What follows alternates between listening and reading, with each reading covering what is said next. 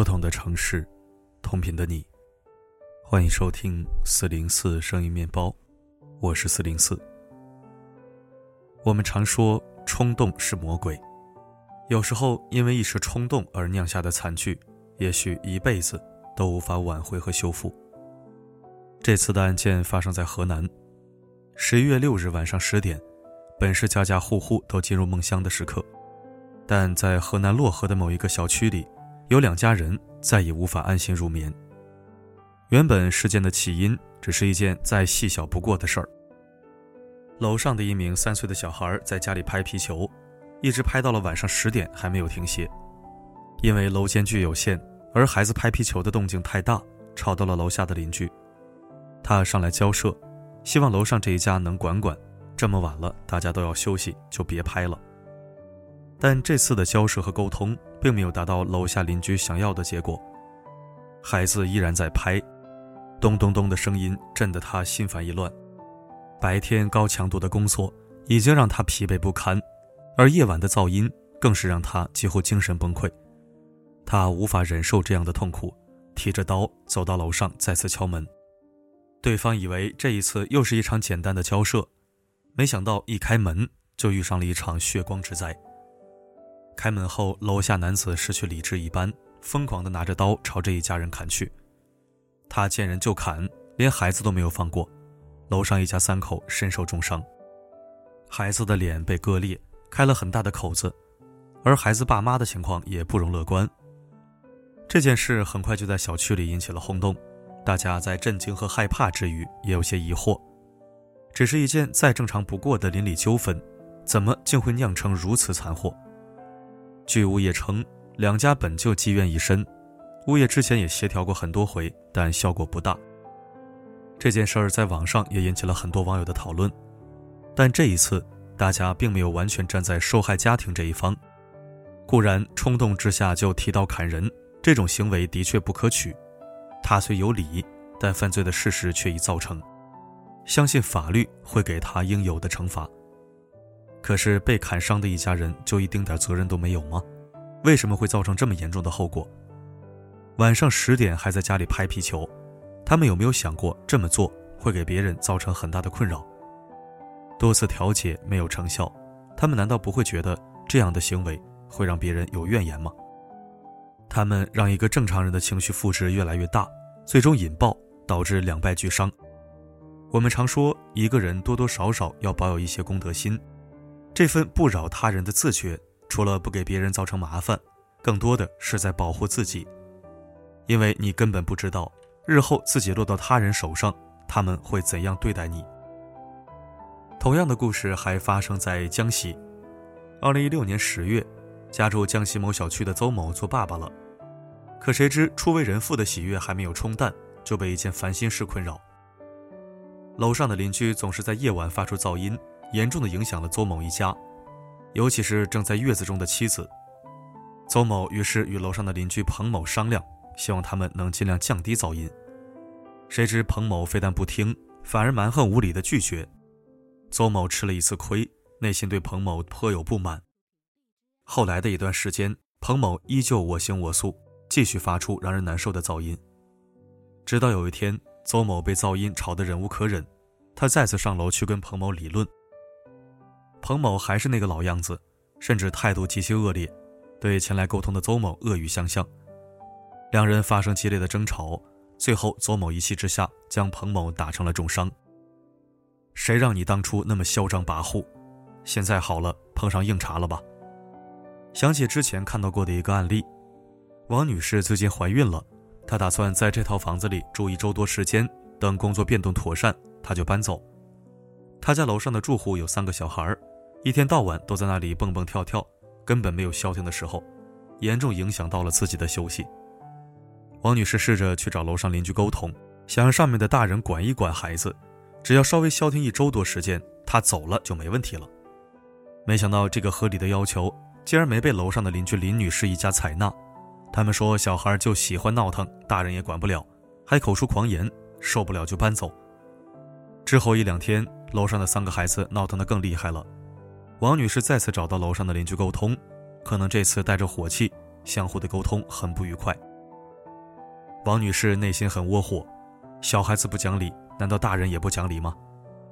她这次是真的生气了，一怒之下就买了震楼器，而且一次性还买了三个，每个卧室房间都安一个。她每天拿着遥控器，想震哪个就震哪个，想开多大声音就开多大声音，谁劝都没用，一切全看自己的心情。楼上的女主人被噪音震得有家不能回，现在家里的人都搞成了神经衰弱。被迫住进了酒店，连他们家里的狗都整天往外跑，不想关在家里面。家里的老人被震得住进了医院，在病床上，他流着眼泪哭诉：“我不想活了，我真的受不了了。”看着老人痛苦的样子，王女士并不同情，反而出了一口恶气：“要我说，这就是活该，自作孽不可活。人都是这样，不见棺材不落泪。”事情没有惩罚到自己头上，就永远不知深浅。这几天，一个新闻冲上了热搜：一位老人所在小区想要安装电梯，小区四十四户人家，几乎所有人都同意安装，但老人不同意，因为他的反对，导致全小区的电梯加装工程延误了一年多，其他业主有诸多抱怨。后来还是建成了，老人眼看电梯装了之后确实方便了不少，于是提出要补款，自己也使用电梯。这一提议遭到了全体业主反对，早干嘛去了？现在没电梯坐了，那是你活该。甚至很多业主盯着老人，不让他使用电梯。看到这些故事，我想到了那一句：“恶人自有恶人磨。”心术不正，不与人为善，总喜欢给别人使绊子。也许在短期内，这样的人会尝到一点甜头，但长此以往，他们总有一天会踢到铁板。因果报应。屡试不爽。小时候，在我们老家有一户人家，仗着自己家族子嗣众多，经常欺压邻里。今天占一点别人家的菜地，明天占一点村里的便宜，见谁老实就逮着谁使劲欺负，谁都不愿意跟他们家做邻居。后来他家的房子太老旧了，想重新推翻盖新房。本来嘛，若是与人为善的人家，新房盖大一些，超出了一点点老宅的面积，大家也不会说什么。但他家就是不行，每次只要超出老宅的范围，就被人举报。房子还没盖起来，镇政府的人来了不下十次，每次都被勒令整改。几次三番下来，他房子都没起成，罚款倒是不少。他越想越窝火，但又拿别人没有办法。这个人的故事让我想起了父亲的一句话。小时候，父亲告诉我，在我们传统的木质工艺中，有一个留余地的做法。就是木匠们在做家具的红四弧，常常会留下一个伸缩缝。木材会因为季节的变化而热胀冷缩，尤其是在夏季，如果没有伸缩缝，家具的边框就容易被撑裂，导致各部分都松动。但有了这个伸缩缝，家具便留有了余地，更好的保护了自己。做事如此，做人也是一样的道理。世上万事万物都需要适当的留白。我们每个人活在这个世界上，没有谁是一座孤岛。在这个人情社会里，人与人之间相互摩擦碰撞，总会产生千丝万缕的联系。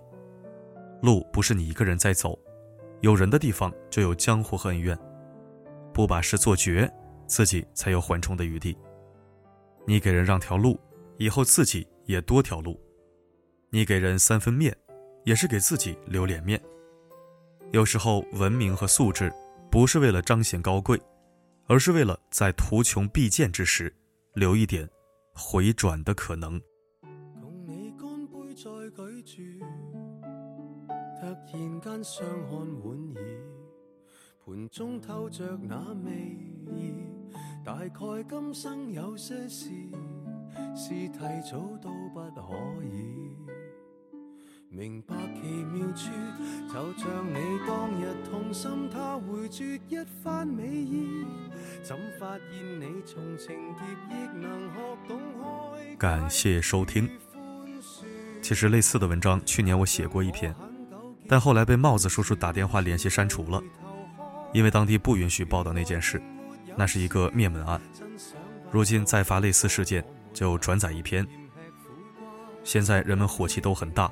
能退一步退一步，能忍一时忍一时，不要给自己找麻烦。这个年景有时候太过嚣张的话，可能换来的就是血光之灾了。不作死就不会死，珍惜生命吧，毕竟只有一次。好了，今天的分享就到这里，我是四零四，不管发生什么，我一直都在。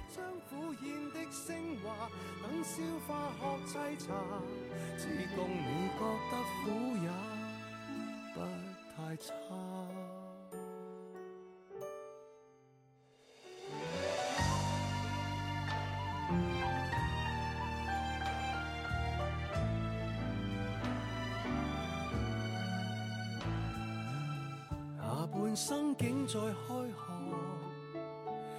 迷的终于醒觉，移走最后的死角，用痛苦烘托欢乐，让如今彰显险恶。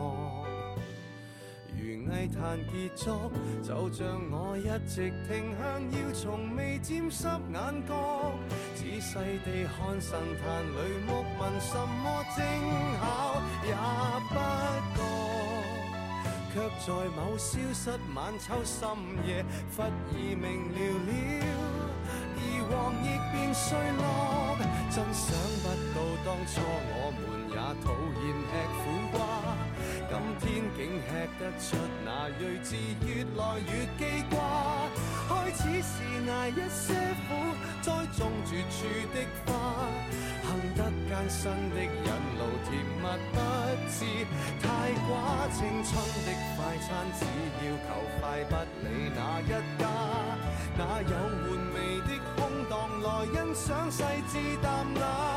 到大悟大彻，将苦宴的升华，等消化学沏茶，自共你觉得苦也不太差。做人没有苦涩可以吗？真想不到当初我们也讨厌吃苦瓜。当睇清世间所有定理，又何用再怕？珍惜淡定的心境，苦过后更加清。万般过去